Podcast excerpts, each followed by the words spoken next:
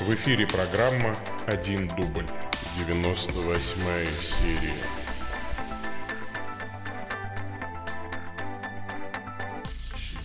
Начал эфир. О, live. Да, live. Ого. А то шла какая-то запись. Я что-то не понял, что за запись.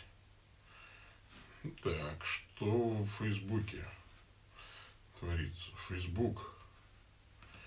Покажи личика. Мир вам, дорогой стрегольник. Вот так. Почему-то Фейсбук... А, во, появился. Надо же, смотри-ка. Так, как оно у нас в Фейсбуке-то? Идет ли? Если кто смотрит в Фейсбуке, отреагируйте, пожалуйста. Вот, э, если, если идет, ну, напишите что-нибудь там. Вот. Чтобы я знал. Ну, не идет, не, не страшно, что уж тут такого-то.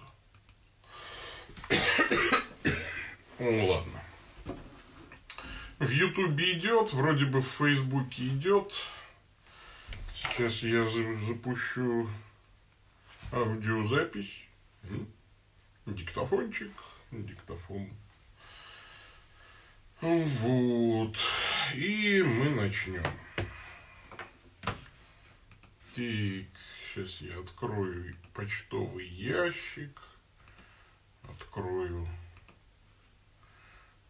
помолиться.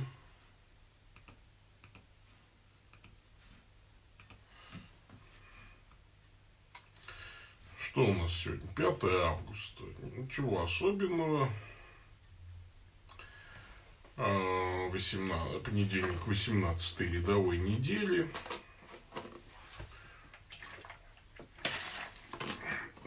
Это на Западе. А в России сегодня у нас А Борис и Глеб, да. Сегодня память святых Бориса и Глеба, мучеников. Борис и Глеб. А, ну, давайте мы начнем. Помолимся и уже тогда все скажем. Во имя Отца и Сына и Святого Духа. Аминь. А, привет, дорогие мои ютуба зрители, привет, дорогие мои фейсбука зрители, привет, мои слушатели. С вами я, Павел Бегичев, митрополит церковной провинции Святого Михаила Архангела, генеральный ординарий централизованной религиозной организации Евангелическая лютеранская церковь Аугсбургского исповедания. Сегодня у нас 5 августа. 5 августа да, 5 августа, понедельник, московское время 13 часов 38 минут. Это 98 серия программы «Один дубль», ответы на вопросы, программы, где я отвечаю на ваши вопросы, присланные по адресу bishop собака stcross.ru вот, и, соответственно, потом и в чатах тоже отвечаю. Сегодня в России э, празднуется память святых Бориса и Глеба, мучеников. В крещении они, кстати, Роман и Давид. Убиты, э, умерщвлены вероломно в 1015 году русские князья, э, сыновья киевского великого князя Владимира Святославича, вот, это первые русские святые, канонизировали их великих мучеников, страстотерпцев, и они покровители русской земли и небесные помощники всех русских правителей.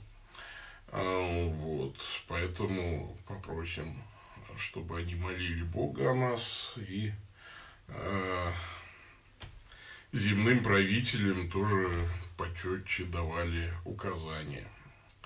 Вот.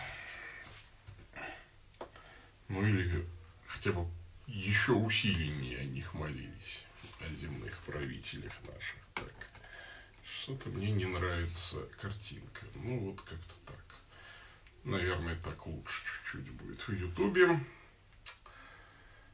Так, давайте помолимся.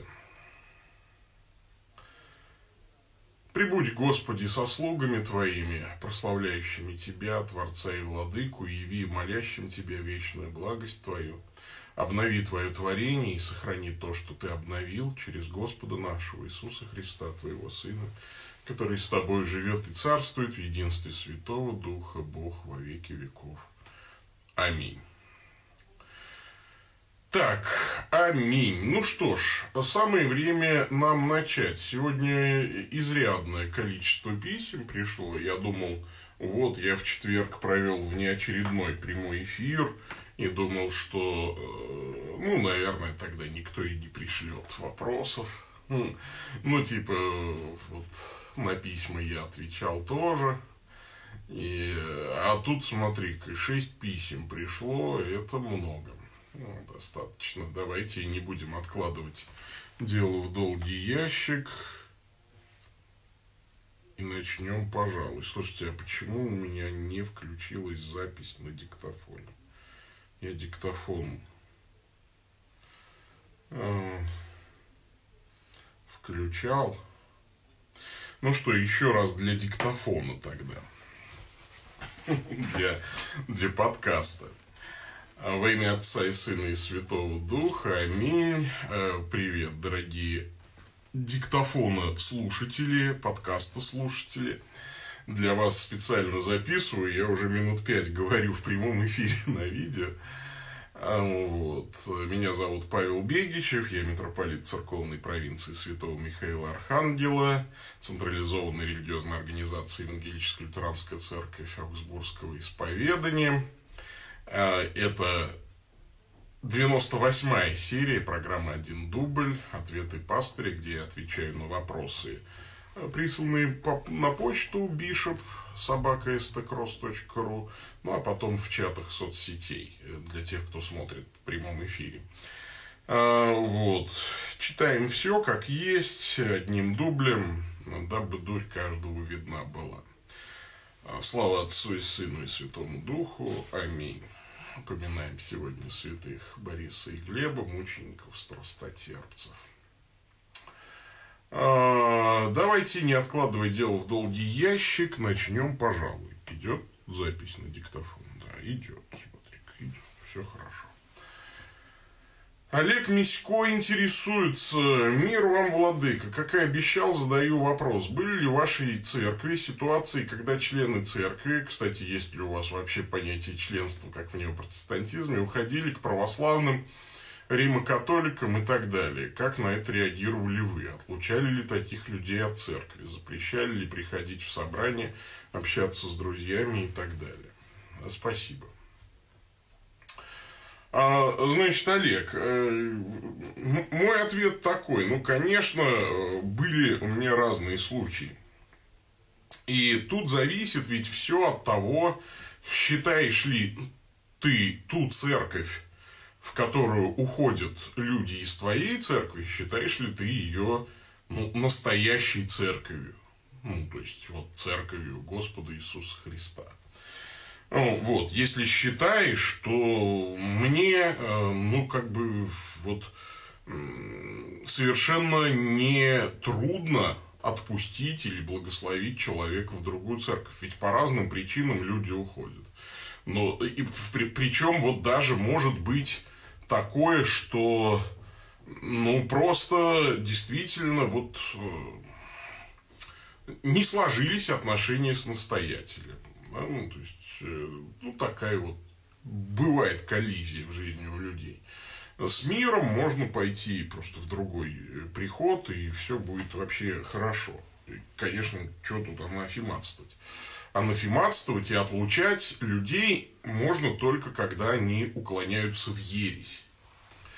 Э, вот. Но даже отлученным людям я бы не запрещал приходить в собрание там, или общаться с друзьями, потому что отлучение это не придание астракизму, это же не как у свидетелей Иеговы, там, да, лишение общения, типа, когда там родственникам не дают видеться друг с другом, родители могут не видеть детей, э, особенно там бабушки, внуков. Это все очень и очень по-сектантски. Когда человека отлучают за то, что он впал в ересь э, или, ну, за какие-то грехи, несовместимые со званием христианина, да, скажем так, то церковь констатирует, что относится к нему как к неверующему, как к язычнику и мытарю. Но не хуже, чем к неверующему. Язычник, это значит, у вас с ним ну, разные боги и разные богослужения. Он не может участвовать в богослужении, он не может э, подавать записки, он не может, э, там, э, я не знаю, ну, естественно, он не может участвовать в таинствах церкви. На него не распространяется благодать церковного покровительства. Но он, естественно, может присутствовать на собрании, там, слушать Слово Божие. А в древних церквах таким людям там могли специальные э, места, что ли, отводить в притворах там и так далее. А вот. Что касается ухода к православным и римокатоликам, то тут у меня вообще никакой а, не то чтобы ревности нет, я прямо к ним и отправляю. Например, у нас а, были члены церкви, которые уехали в другой город, и там не было э, вот вообще никакой церкви, кроме э, рим-католической. Ну, такой вот был город. Да. Я им сказал, идите, сдавайтесь настоятелю и будьте прихожанами Рим-католической церкви. Или у меня есть несколько друзей э, совершенно за океаном, которые неопротестанты, и э, вот. И, конечно, они не захотели, например, основывать свою общину там, под моим амофором.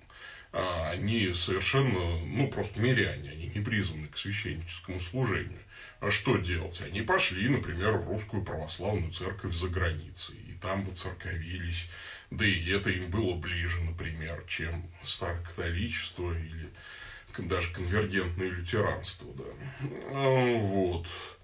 Поэтому я тут взялся поставлять прихожан в русскую православную церковь и а, иногда в Римо-католическом. Ну, кстати, те люди, которые уехали в город, где была Римо-католическая община, они потом вернулись, ну, там не сложилась у них жизнь, теперь они снова а, ходят в нашу церковь, ну, видит Бог, никаких у меня по этому поводу а, переживаний не было. Вот. Что такое членство? Ну, естественно, есть у нас понятие членства, поскольку э, есть понимание того, что такое церковная дисциплина, есть понимание э, того, что такое ответственность прихожанина. Ведь вопреки расхожему мнению, э, в исторических церквах, когда служатся литургии, вот святая месса, в ней участвуют э, не только священник, но и миряне тоже принимают в ней активное участие. Вот, поэтому э, естественно, нужно определиться, где ты имеешь евхаристическое общение, да, в какое именно общение, то есть брать за нее ответственность и духовную, и финансовую, вот, значит, не в последнюю очередь. Вот такая вот ситуация. Конечно, если люди идут в ортодоксальную церковь, за что их отлучать? Здесь есть повод погоревать о том, что вы не смогли стать для них хорошим пастырем. Вот. Ну, такая вот у меня э, ситуация. Но это несколько характеризует вас в данном случае, да, как пастыря, если от вас уходят люди. Э, иногда это некоторым образом характеризует людей, как э, людей с неуживчивым характером, которые вечно бегают там туда-сюда по церквам. Такие тоже есть, и, к сожалению, такая болезнь тоже легко диагностируется, но очень трудно лечится. Пойдем дальше.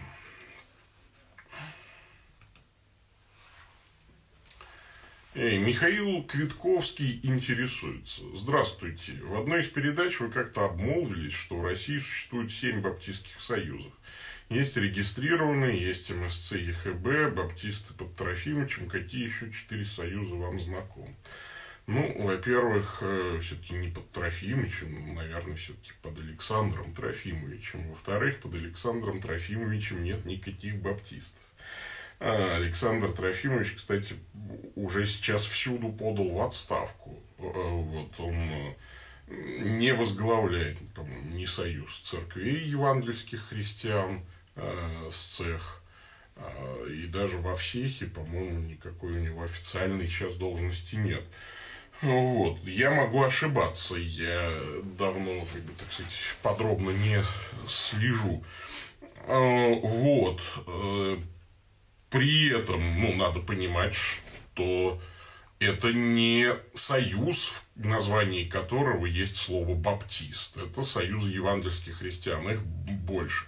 Я когда говорил про семь баптистских союзов, это была информация, сейчас скажу, на 2010 год. Сейчас их может быть даже и больше.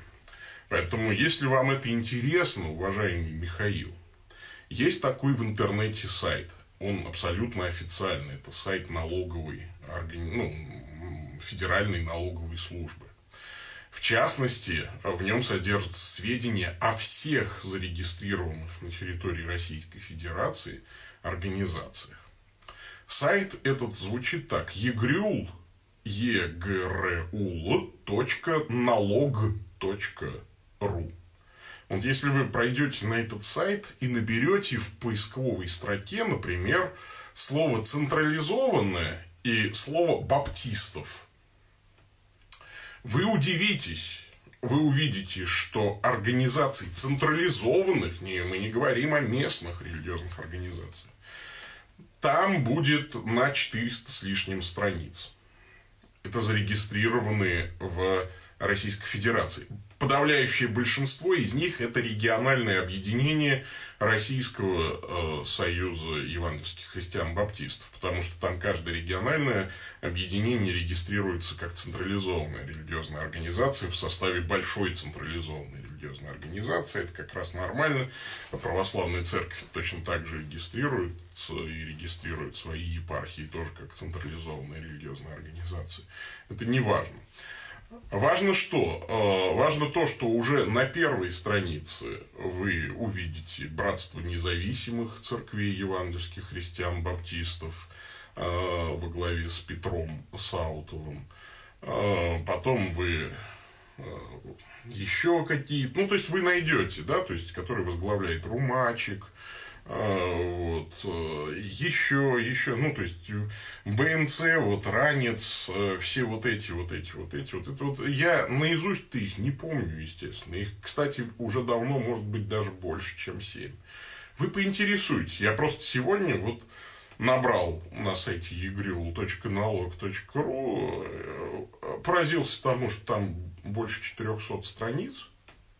Вот, и ну, посмотрите, полюбопытствуйте. Все же официально. Ну, вот, можно там набрать, например, Аугсбургского исповедания и посмотреть. С этим названием есть несколько местных религиозных организаций, которые больше не входят в состав наш, э, нашей централизованной религиозной организации или никогда не входили в ее состав даже. Вот. Но на первом месте там вот по этому запросу конечно, есть Юлцай.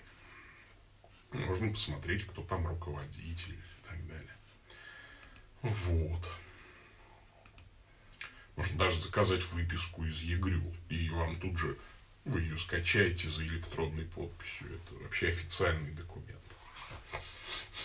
Пойдем дальше. Здравствуйте, Ваше Высокопреосвященство.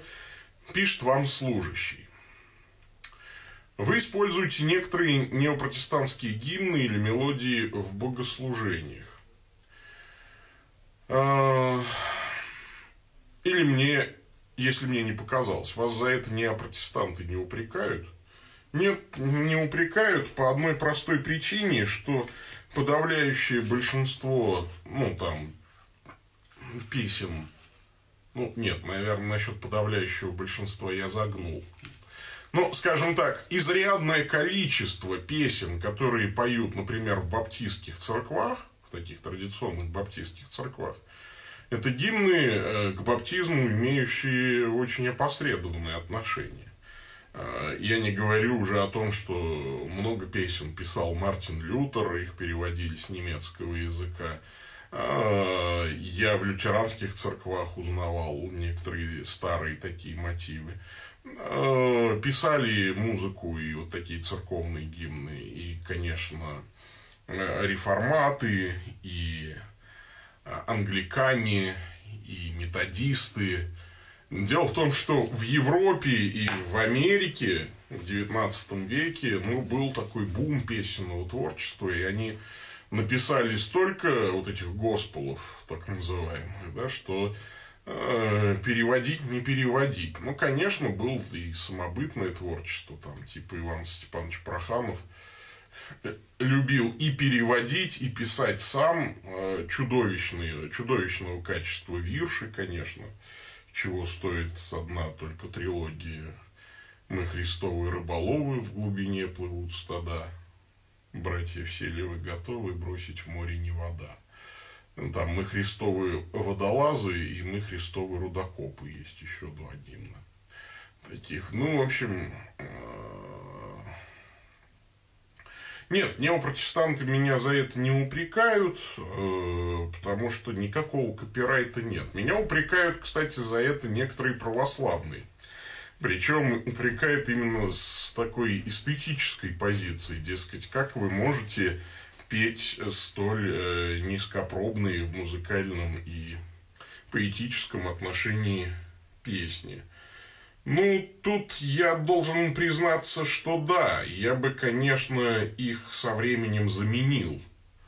А, но вопрос, а чем заменить? Наши прихожане в основном имеют неопротестантский бэкграунд. Им просто эти песни все знакомы, во-первых.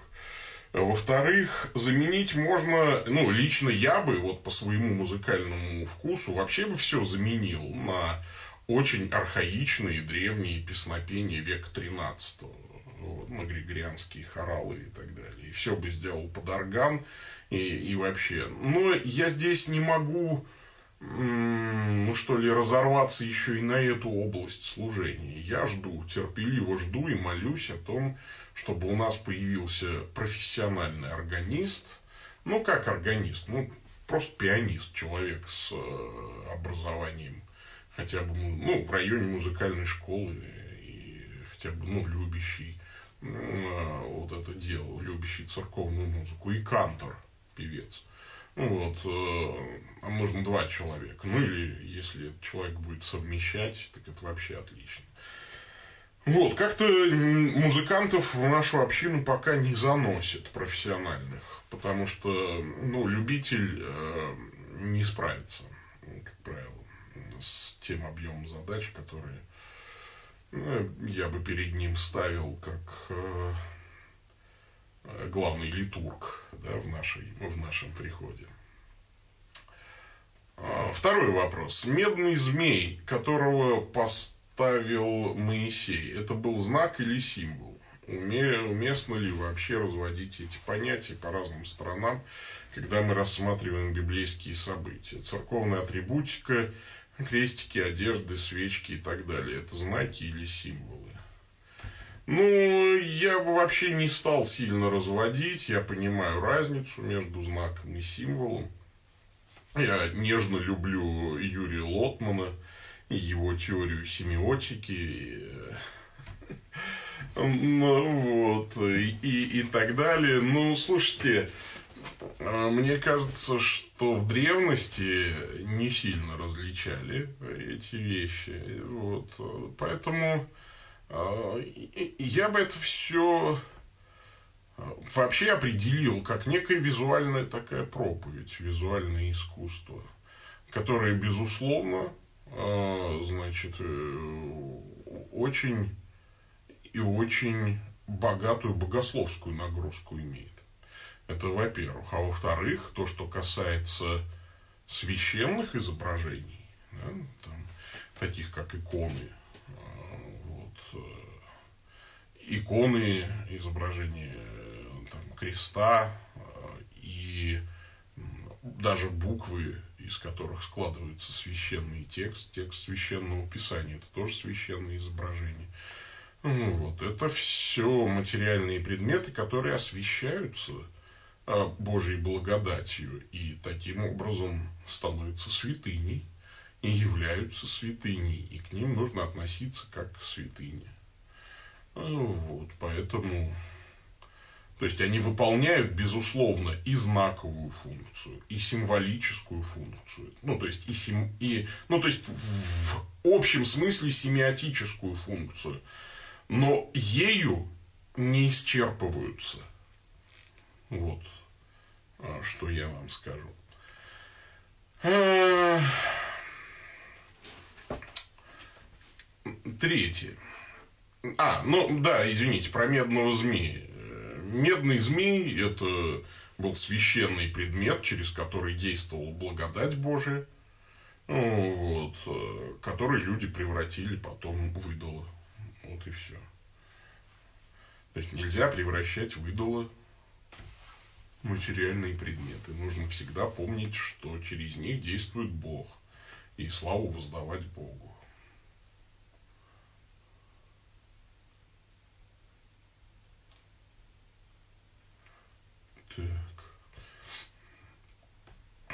Фильм «Лютер» 2003 года. Это насмешка над католичеством или он достаточно точно отображает известные события и личность? А, я давно не пересматривал этот фильм. Я помню, что я его посмотрел в 2003 или, скорее всего, даже в 2004 году, когда он стал доступен в пиратском в основном изложении. Я был тогда еще баптистом, еще жил вообще в Самаре, и я помню, что даже тогда он на меня произвел скорее неприятное впечатление. А, это фильм, я не помню, я не увидел там насмешки над католичеством, может быть, просто я не помню, может быть, тогда просто я был и сам не против там посмеяться над тем, чего не понимаю. А, вот. А я помню, что неприятное ощущение было от того, что но это явно какая-то агитка такая, что ли. Прям вот агитка, агитка, агитка. И такой лубочный образ доктора Лютера. Э, человек, он был очень сложный, очень противоречивый, а там, ну, просто прям такой герой-красавец. Э, вот, и женщинам нравится. Ну, неприятно. В художественном отношении фильм совершенно, на мой взгляд, никакущий, конечно. Хотя, ну, много использовался для э, такой пропаганды, вот, и, ну, пропаганда плохое слово, для популяризации протестантизма. Вот. Пойдем дальше. Мне фильм не понравился. Алексей Харин интересуется. Мир вам, Владык Павел. Давно вам не писал, но вопросы собирал в недолгий ящик. Слушаю, не пропускаю цикл на послание Якова, и один из текстов вызвал вопрос. Ты веруешь, что Бог един, хорошо делаешь, и бесы веруют и трепещут. Не говорит ли здесь апостол э, церкви Иаков, устыжая христиан, что, мол, даже бесовская вера проявляется в деле, трепещут? Или так понимать не стоит? Эм, дорогой Алексей, мысль для меня новая и непривычная. Я ее пока еще думаю, но, на мой взгляд, она несколько высосана из пальца. Скорее всего, бесы э, приводятся... Не, не вот что, не, ведь не, не, не просто же дела какие-то нужны, нужны же дела веры именно, дела э, добрые, не просто какие-то дела ну, все-таки дела бесовские, вряд ли бы Иаков стал хвалить. Это вообще нетипично для э, корпуса ранних христианских текстов. Вот. Я бы постерегся. Я, к тому же, не встречал ни у кого из святых отцов такой мысли, поэтому я всегда боюсь какой-то вот прям такой новой-новой прям мысли, потому что чаще всего она еретическая какая-нибудь. Да. Вот. Скорее всего, Яков говорит о том, что вот э, бесы веруют, а добрых дел-то у них никаких нет, потому что они только трепещут перед Богом. Вот, и, дескать, вы уподобляетесь бесам, если в вашей вере нет дел.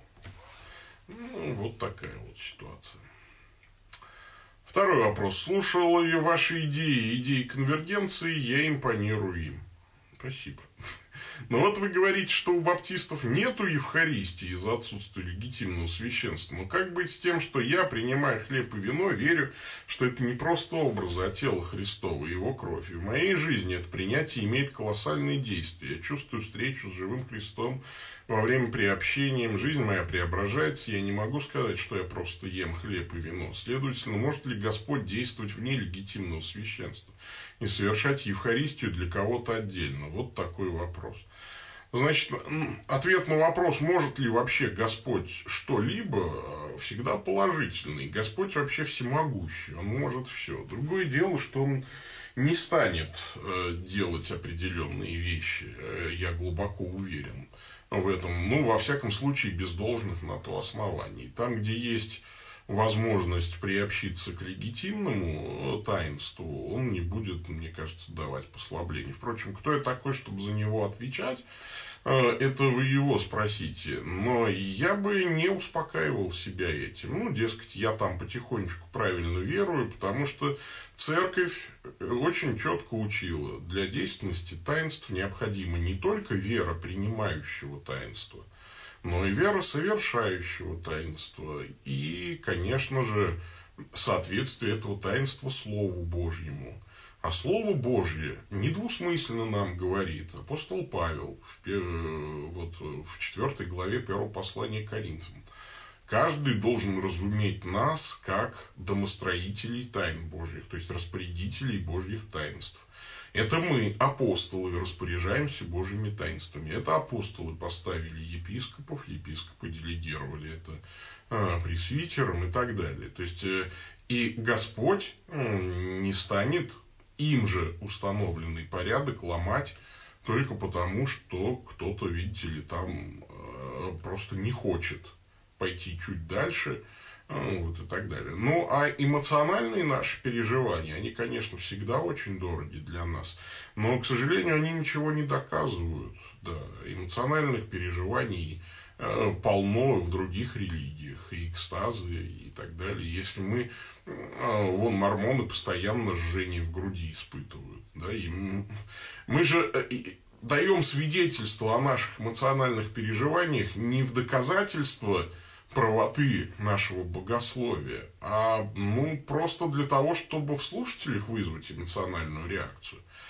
А правота богословия, она эмоциями, конечно, не измеряется. Правота богословия, ну, то есть эмоциональным переживанием, которое.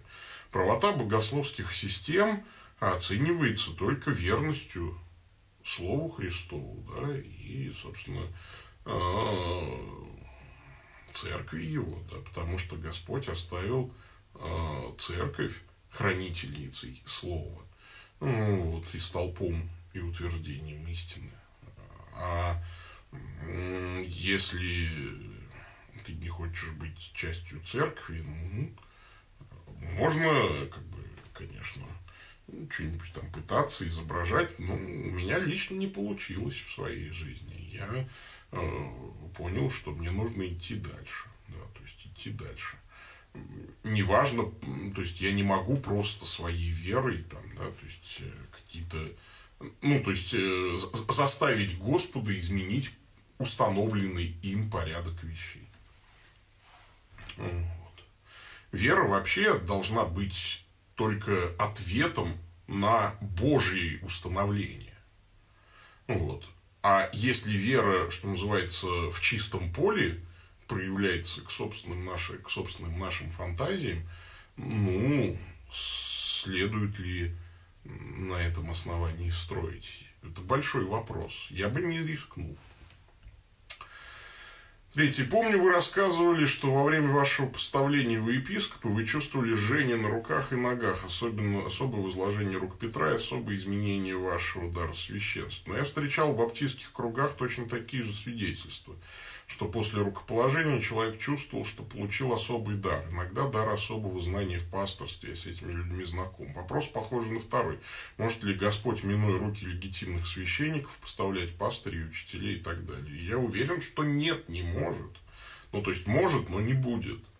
И еще раз говорю, я свидетельствую о своих чувствах не для того, чтобы доказать, что моя богословская система правильная. Иначе мы все бы сейчас тут мерились чувствами апостол Петр э, даже истинный религиозный опыт ставит ниже слов священного писания. Помните, он говорит, мы не хитросплетенным басням там последуя, были, будучи очевидцами его величия, мы слышали голос его там, ну, вот, на Святой горе, а потом, э, значит, при этом вы имеете вернейшее пророческое слово. Вот есть слово его, которые четко учат нас тому, как осуществляется в церкви домостроительство. Господь избирает апостолов, апостолы рукополагают э, значит, епископов, те рукополагают пресвитеров и так далее, и так далее, и так далее. Вот. И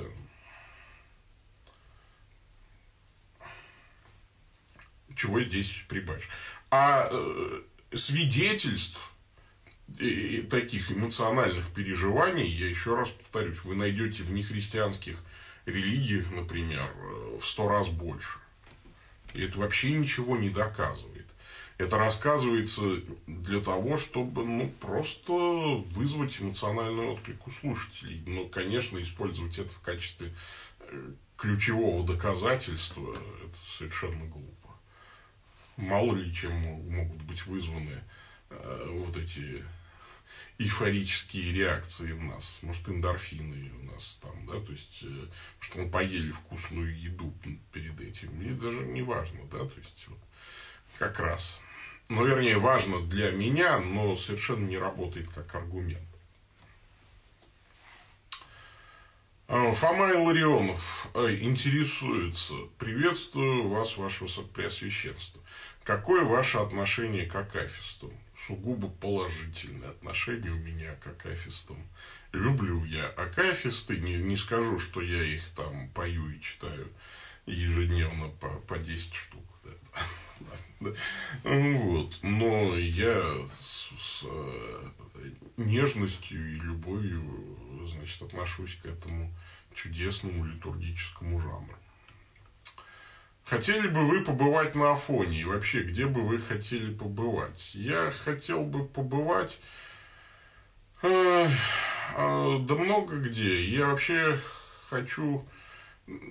Ну, я в Риме бывал. Я вообще хочу Италию, да. Италия, вот, э, наверное, все-таки вот эти вот места такие. Что касается Афона, не могу сказать, что я вот прям мечтаю побывать на Афоне. Ну, я был бы не против поездки. Я бы хотел, конечно, проехаться по библейским местам. Но тут ситуация какая? Я вот ведь не кокетничаю, когда говорю, что мы нищая церковь, и сам я человек очень небогатый. Э, может сложиться обратное впечатление из-за того, что у меня есть, всегда, ну, есть несколько дорогих гаджетов э, числом 5 штук. Эти дорогие гаджеты действительно у меня есть, но они нужны мне для служения. Например, вот три из них сейчас используются для создания этой трансляции. А я же еще, кроме этого, снимаю передачи, монтирую их и так далее. Поэтому а, ну, гаджеты нужны мне по работе, и они, они мне в свое время были подарены. И я, конечно, очень страдаю от того, что у меня гаджеты не всегда новые, например, да, потому что мощностей уже не хватает. Ну, вот, и не потому, что это престижно там и так далее. Вот, а в основном у меня, например, всегда одна пара обуви. Ну, то есть, э, ну как одна, две, вернее, одна зимняя и одна не зимняя, я ее называю. То есть, я ее ношу весной, летом и осенью. А, там у меня две, да, три сутаны у меня, но это просто потому, что а, как бы я последовательно рукополагался, и вот я вообще хожу просто в священнической сутане чаще всего. Иногда можно увидеть епископскую у меня, ну, э, реже. То есть э, я стараюсь э, как-то экономить на самом деле, и, и все равно, поскольку семья очень большая, и плюс уже такие подрастающие дети, и плюс мама инвалид совершеннейший на руках, да, там, то есть, и, конечно, и отсутствие своего жилья, у меня большие траты. И, конечно, я не чувствую никакого морального права куда-то ехать. А, прежде всего перед семьей. Да, то есть, э, это, конечно, то есть я много где бы хотел побывать, но это все из разряда мечт. И у меня на самом деле, если честно, я настолько устаю, я то есть очень редко бываю в отпуске, что я хочу просто э, на три дня уехать на какое-нибудь теплое море и три дня никого не видеть. Больше трех дней не надо, я не смогу. Я не умею отдыхать еще к тому же. Вот. Но нет возможности. И самое главное, что даже если какой-то добрый человек скажет, вот тебе там Э, деньги, вот те билеты, поедь. Я, скорее всего, откажусь, а деньги пущу на служение, да, потому что э, надо и долги отдавать, и все такое. Вот, а, значит, я откажусь, ну, просто не поеду. Потому что а кто, как... Мы пока, я же говорю, мы, мы в самом начале нашего служения. А что касается, ну, духовной подоплеки вопроса, ну, конечно, хочется побывать на святых местах, но мне, ну, я соизмеряю, скажем так, как это, КПД, КПД будет э, маленький. Самое святое место пока вот за алтарем, э, когда э, мы служим Евхаристию. Вот, совершаем Евхаристию, служим мессу, извините. Какие обозримые планы по конвергентному служению, которые вы можете огласить? Ну, я буду писать письма. Я сейчас на новом этапе, и есть новый повод писать письма.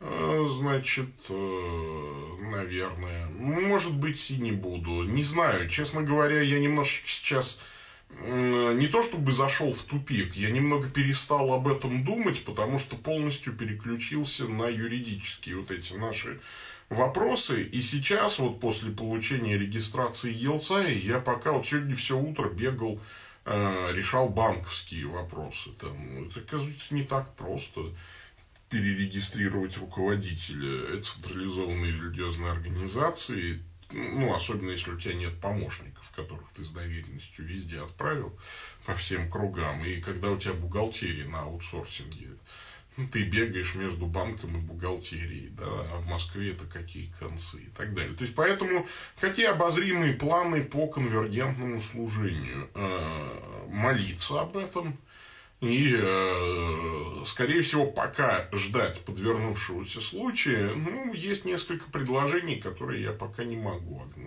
огласить. Предложений по встрече. Мы, условно говоря, работаем на направлении с антиохийским патриархатом, э, с московским патриархатом, ну, так, с переменным успехом, конечно. Вот, работаем потихонечку потихонечку, полигонечку. Вот.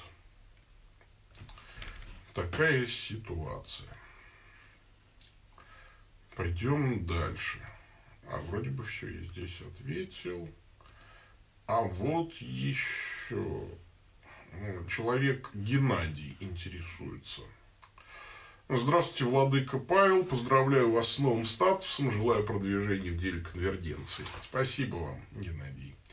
А, три вопроса. Вы в прошлом выпуске э, был вопрос про Павла Левушкана. Что-то я не помню. Латвийских лютеранах. А, вопрос был про латвийских лютеран, а про Павла Левушкана я сам сказал. Да, что он был нашим служителем, а потом перешел в латвийскую лютеранскую церковь.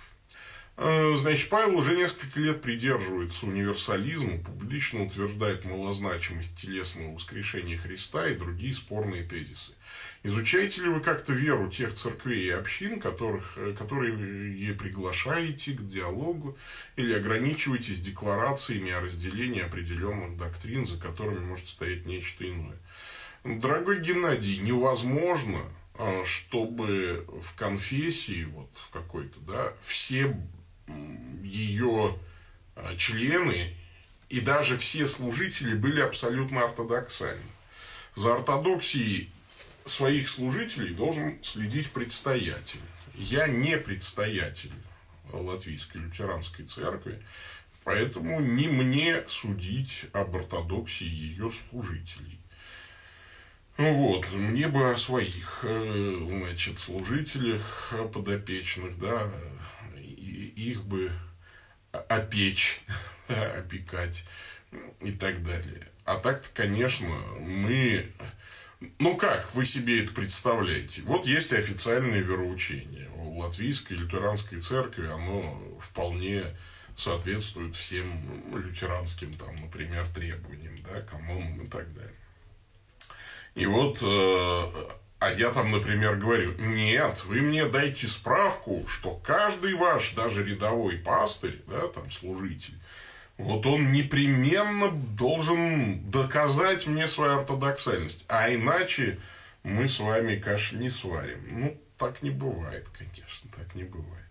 Конечно, в таких, условно говоря, терпеть не могу. В политических, что ли, да, вот терпеть не могу это слово э, по отношению к церкви, на мой взгляд, это антонимы, э, принадлежащие вообще к разным мирам церковь не может быть политической, да, там, и так далее. Вообще это ругательство по отношению к церковному, так сказать, э, бытию.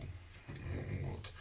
Но, скажем так, в межцерковных официальных отношениях, конечно, всегда руководствуются официальным вероучением. Да. А уже там, ну, доверяя пастырям и предстоятелям церкви, э, следить за ортодоксией своих членов и служителей. А, второе. Что можно почитать об ортодоксальной мариологии? Как бывшему неопротестанту хочется разобраться в этом вопросе. А современная католическая литература и позиции отталкивают. Речь идет о каком-то дополнительном посредничестве между людьми и Христом. А разобраться хочется.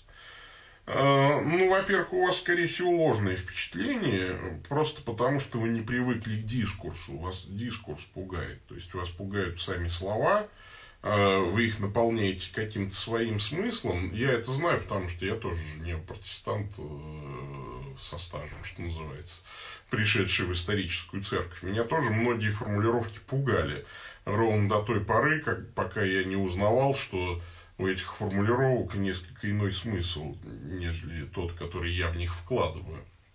Вот, и поэтому а, что можно почитать об ортодоксальной мариологии? Я вам советую не читать ничего. Так, а что-то у меня завис. И тут YouTube. YouTube. Что произошло с Ютубом.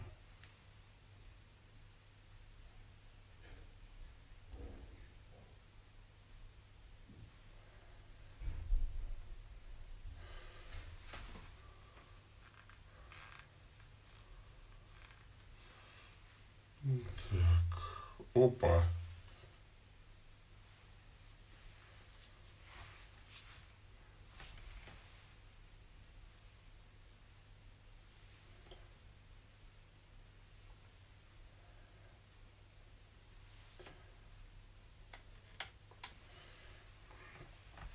Вот тена.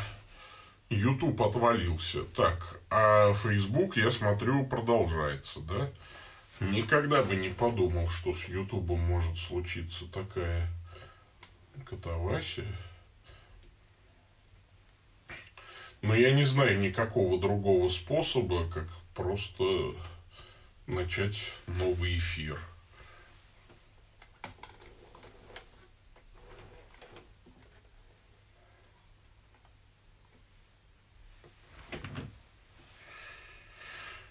Ох, уходишь ты. Сейчас.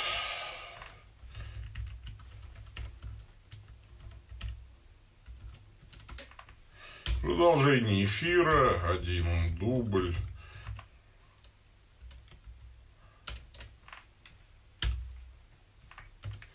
Девяносто восьмая серия. Так, сейчас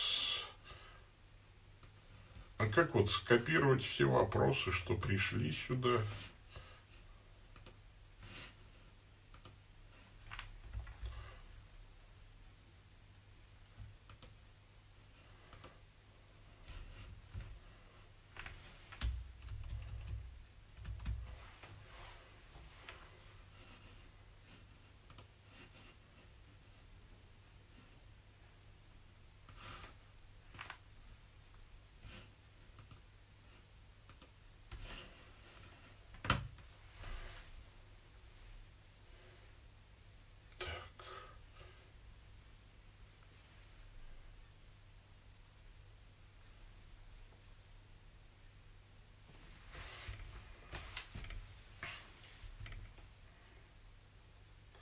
Ну, э, что делать, что делать? Начать новый эфир. Вот. А, будет у меня продолжение эфира. А, вот. Ну, видимо, по-другому никак. Я не знаю, как это сделать.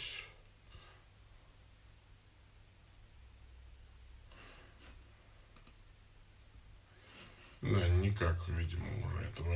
Никак не вернуть тот эфир. Я в новом эфире. Если кто-то э, смотрит в Ютубе, то я запустил новый прямой эфир, потому что тот отрубился.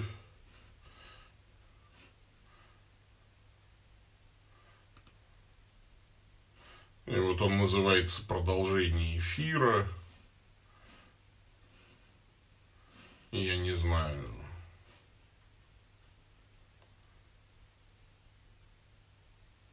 Что вообще произошло? Вот просто не понимаю, что вообще это такое. Почему-то качество резко упало. Это с интернетом, конечно, здесь химичится такое, да. Ну да ладно. Мы же не можем из-за этого не продолжать. Ну, разумеется, нужно выйти из того прямого эфира, войти в новый. Не все это сообразят сделать. Ну, что делать? Кто сообразит, тот сообразит. Значит, третий вопрос э, от Геннадия. Вопрос про курс повышения квалификации. Обязательно ли слушать вебинары в прямом эфире или же можно позже слушать в записи и выполнять некие задания. Где-то можно подробнее узнать о том, как строится обучение. А лучше всего, конечно, слушать вебинары в прямом эфире. Вот вы поймите, это как?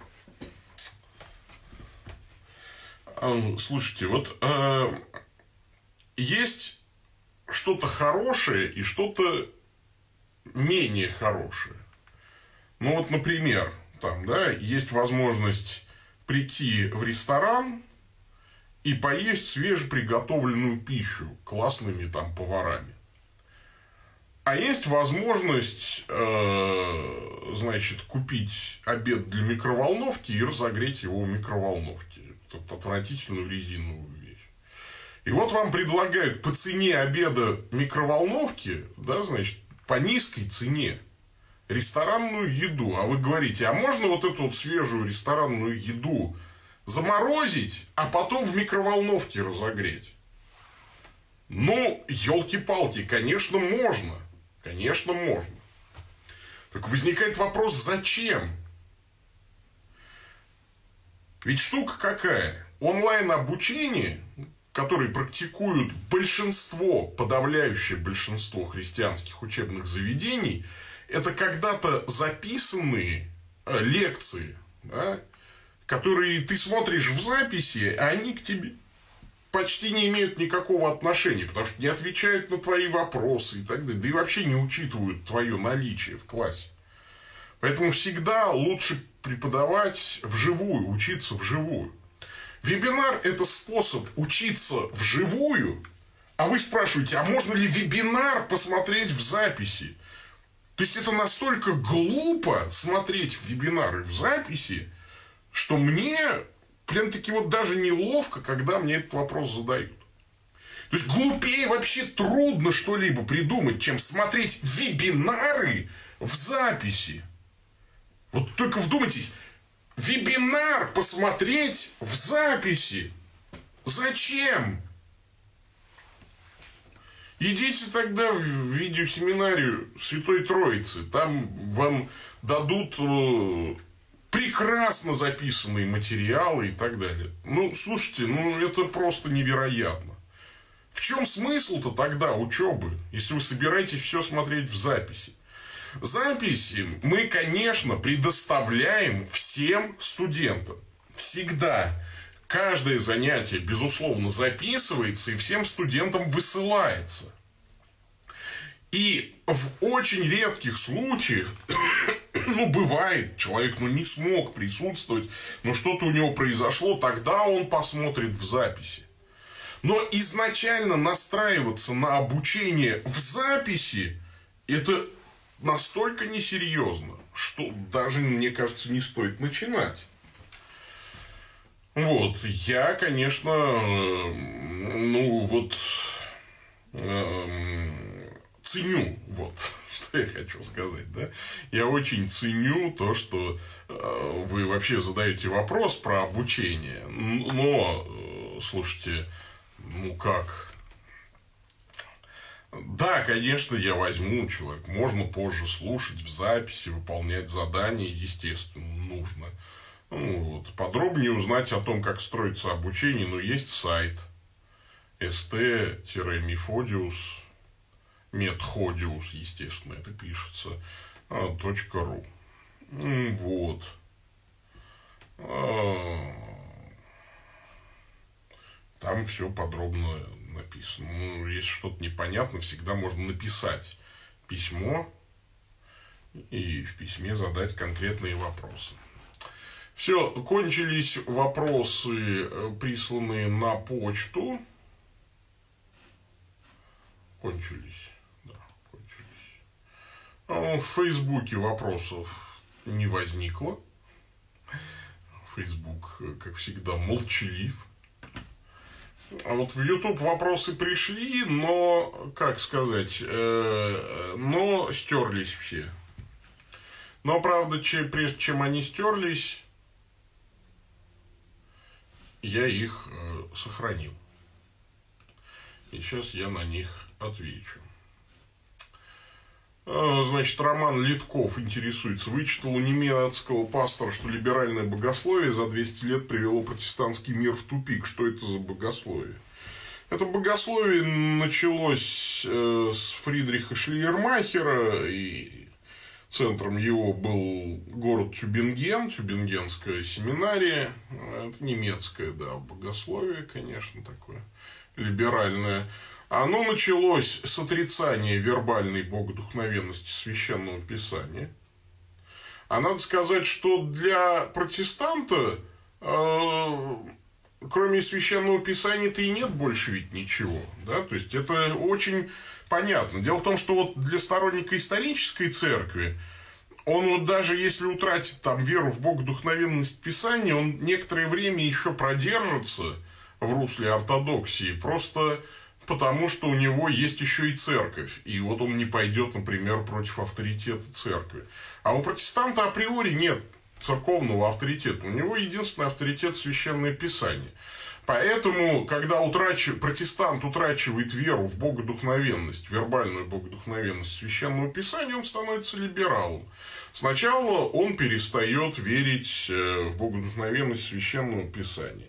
Потом он отрицает телесное воскресение Иисуса Христа. Нет, значит, потом он отрицает непорочное зачатие Иисуса Христа. Потом он отрицает его телесное воскресение. Потом он отрицает искупительную смерть на кресте. Потом э, и так далее, и так далее, и так далее. И христианство у него вырождается э, в лучшем случае набор таких нравственных норм, ну, типа Бог любит тех, кто чистит зубы на ночь. Ну, либо христианство для него становится, ну, чем? Ну, э, да ничем просто не становится, и он становится отступником. Вот и все. А, а нынешний пример, пожалуйста, вам. Это Барт Эрман. Вот. Елца и протестанты, елца и лютеране. Вот давайте... Вообще, само слово протестантизм дурацкое. Я бы за то, чтобы оно исчезло. А если елца и протестанты, то они протестанты особого типа, конвергентные протестанты. Это люди, конечно, которые... Во-первых, все очень разные, с очень разным бэкграундом. Вот. То есть, это лютеранская церковь. Лютеранская церковь Елцай. И это лютеранство конвергентное. Не узкоконфессиональное которые, для которого протестантизм, что называется, дороже истины, а конвергентное лютеранство, стремящееся к сближению с историческими церквами. Читайте сайт Лютер.ру, там есть раздел «Документы». Э, Все там у нас написано.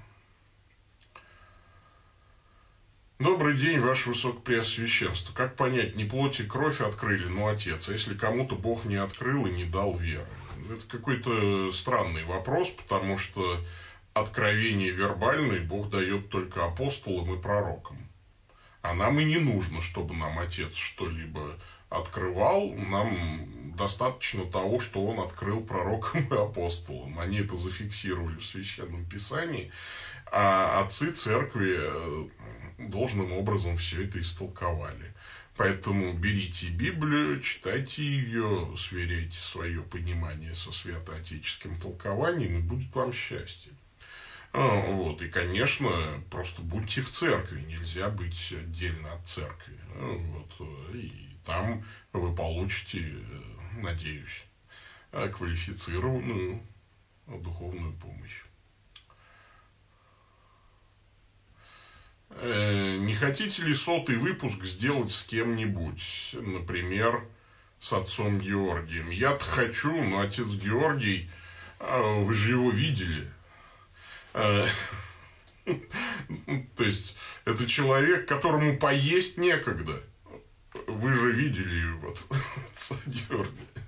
Это человек, который почти не ест, почти не спит – и я думаю, что если я его попрошу провести со мной онлайн, значит, трансляцию, э, то мне, меня убьет матушка Татьяна, супруга отца Георгия. Потому что семья отца Георгия очень редко его видит. Он очень занятый человек, просто катастрофически занятый.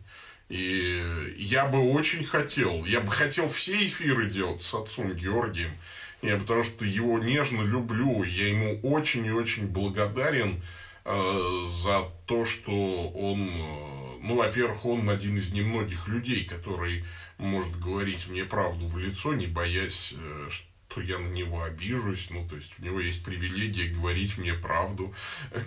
Когда-то, я помню, во время одного из первых наших еще там церковных конфликтов, не с ним, а просто был там конфликт в церкви, а, вот он ко мне подошел и говорит, можно ли я воспользуюсь, это, можно ли мне привилегию дать, значит, говорить тебе правду. Как у Майлза Гендона там в «Принце и нищем» была привилегия сидеть в присутствии короля. А я ему дал привилегию говорить мне правду в лицо, и с тех пор он мне ее говорит. И делает это очень и очень хорошо. И я, конечно, дорожу его советами и всегда с ним советуюсь. И это вообще, ну, дай бог каждому такого вот помощника в жизни и такого вот верного сотрудника, как отец Георгий. Э, вот, ну, правда, ну и, конечно, его семья. Ну вот я был бы рад вообще все эфиры вести с отцом Георгием вместе. А, вот. Мы бы тут и шутили, и смеялись, и подкалывали друг друга и так далее. Ну, это было бы замечательно. Но, к сожалению, это несбыточная, мне кажется, мечта. Но только если, вот когда наша церковь разбогатеет, а вот как же, тоже вот я смотрю, вот я приду в это, нашел сервис Patreon, я, честно говоря, думал, вот сейчас ведь вот слушайте, вот 500 человек подпишутся по 2 доллара, и, значит, и будет вообще здорово. И тогда я, может быть, смогу кому-то там платить зарплату или еще что-то. Вот станет наша церковь богатой и сказочно. И смогу я до достойную зарплату платить отцу Георгию. Ну, достойную. Ту, которую он сейчас сам зарабатывает, занимаясь э, там, своим, э, своей работой. Ну, вот, чтобы он мог и жилье себе купить, да, потому что он был вынужден тоже продавать жилье для того, чтобы расплатиться с долгами. Вот, и так далее. То есть, вот, когда смогу ему платить, тогда, конечно, буду говорить, ну-ка, отец Георгий, давай со мной все эфиры веди. А пока нет. Сделать очную встречу с вопрошающими реципиентами я очень боюсь. Дело в том, что большинство моих совопросников дорогих, они из других городов, они не приедут. Вот, и я был бы тоже не против, ну, как сказать, это, ну, это тяжело организовать. Я, во-первых, не знаю, когда, во сколько. У меня же скользящий график. Я чуть позже, чуть раньше. И вообще я не планирую как-то особенно отмечать сотый выпуск, боже мой. У меня это на самом деле, вот э, я больше, чем сотый выпуск планирую осенью, там, в конце, может быть, сентября отметить пять лет этой программе. Потому что она начиналась как запись, видеозапись потом перекочевала в аудиоформат, потом прекратилась на какое-то время, потом опять возобновилась в аудиоформате, потом опять вот стала уже в видеоформате, но в формате прямого эфира. Это очень и очень э, ну, долгоиграющая неожиданно оказалась программа, востребованная. Вот. Так что так что я бы пятилетие ее отметил, но, ну, честно говоря, тоже не знаю как. А, значит, дочери там смеются, говорят, ты будешь этот колпак надевать, там, значит, торт, вот свечки задувать. А, не знаю, вряд ли. Хотя пять лет для ютубовской программы, ну, не, она, а нет, она же началась в ютубе. И это солидный срок, ребята. Пять лет. Ну, вот. Ну что, вроде бы все вопросы кончились. Так, что в Фейсбуке так никто ничего и не написал. А, значит, в Ютубе я то, что успел скопировать, то скопировалось в новом эфире отвратительного качества почему-то. Не понимаю, почему. Ну, в общем, в новом эфире вопросов не появилось. А, вот. Так что всем спасибо. А, помолимся. Давайте мы. А, дорогие братья и сестры во Христе Иисусе, все мы обрели удел жизни вечной. С верой помолимся об умножении нашей святости. Христе, Сыне Божий, помилуй нас. О предстоятелях церкви нашей, да служат они разумно и милосердно во славу Твою, молим Тебя. О правителях нашей страны, да управляют они государством мудро и справедливо, молим Тебя. О немощных братьях и сестрах наших, дай им ощутить в телесных страданиях Твое спасительное присутствие, молим Тебя о родителях христианах, да будут они первыми наставниками христианской веры и нравственности для своих детей. Молим Тебя. Обо всех погибающих и погибших в войнах и катастрофах. Даруй им вечный покой и мир. Молим Тебя. Господи Иисусе Христе, Ты пребываешь с теми, кто соберется во имя Твое. Посему преклони ухо Твое к мольбам нашим и даруй нам то, чего мы с верой просим, ибо Ты живешь и царствуешь во веки веков. Аминь. Все, всем пока-пока.